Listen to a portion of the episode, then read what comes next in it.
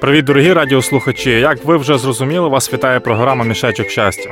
А спілкуватимуся з вами, як завжди, Олесь Деркач та Ольга Корнієнко. Друзі, а от як ви думаєте, навіщо ми вчимося писати літери, вимовляти звуки, взагалі говорити? Як це навіщо?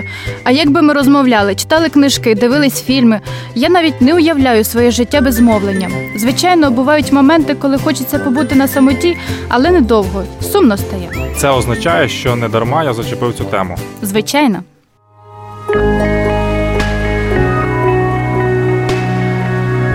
Надія подих вічності. Радіо Голос Надії. Тож, наші радіослухачі, ми з Олесем не припиняємо зазирати у мішечок, де завжди знаходиться щастя. І сьогодні ми радітимемо явищу комунікації. До речі, друзі, ви знали, що спілкування це не лише обмін інформацією, а ще й переживаннями, почуттями, враженнями. Олю, от, наприклад, поділись, як ти провела минулі вихідні.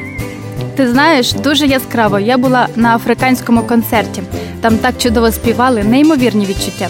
Я дуже радий за тебе. А ще завдяки мові та спілкуванню ми можемо сказати людині, що любимо її. А також підкріпити ці слова діями. Взагалі, я думаю, спілкуючись з людиною, можна більше про неї дізнатися. Або дізнатися, які емоції вирують у її серці, щоб у відповідь підтримати та розрадити. І все це завдяки простим словам. Так, слова мають велику силу, і я думаю, що ми маємо бути з ними набагато обережнішими, бо часом не усвідомлюємо, що говоримо. Словом, Бог створив нашу планету, рослини та тварини на ній. У раю віч навіч спілкувався з першими людьми, а також з пророками. Словом, ми називаємо святе письмо, у якому описана вся історія людства. У ньому ми читаємо, що маємо можливість спілкуватись з самим творцем завдяки молитві. Це дійсно так. І не варто переживати, що звернувшись до Бога з проханням, ви не почуєте відповіді. Насправді у Бога багато шляхів, щоб вам відповісти. Це може бути людина, вірш з Біблії або якась життєва ситуація. Але варто пам'ятати, Бог це особистість. Він заклав у нас бажання спілкуватись, а це значить, що йому й самому це подобається. Давайте спробуємо поговорити з Богом.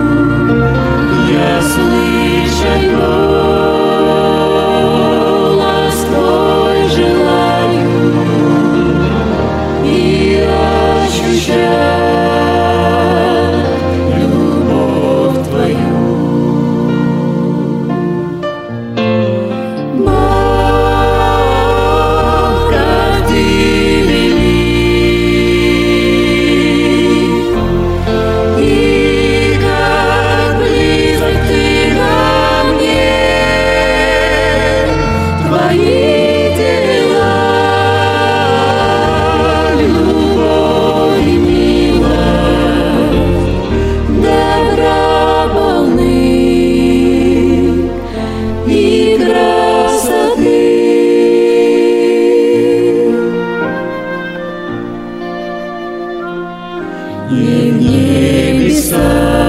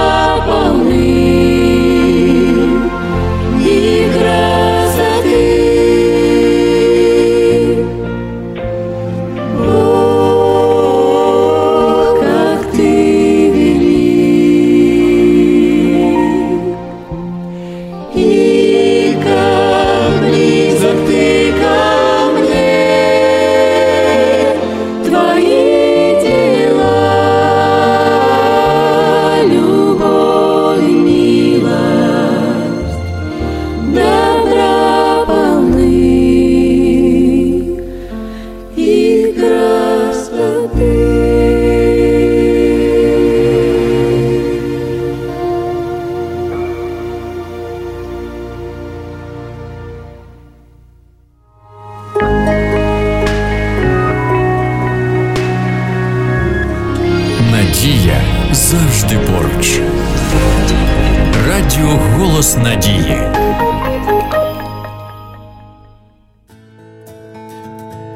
Отже, друзі, ви запам'ятали, на яку тему ми сьогодні з вами говорили?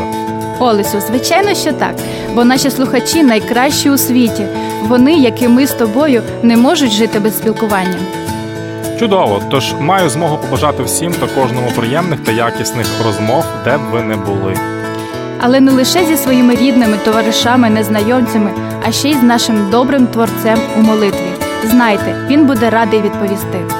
Лише прислухайтесь серцем і щиро вірте у того, з ким говорите. А усім, хто бажає замовити безкоштовні біблійні уроки нове життя, нагадуємо наш номер 0800 30 20 20. Дзвоніть.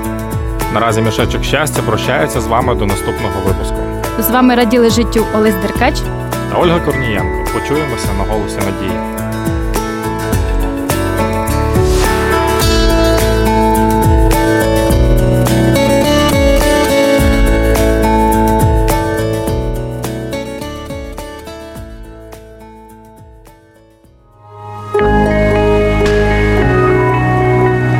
Складає надію на Господа, ніколи не захитаються.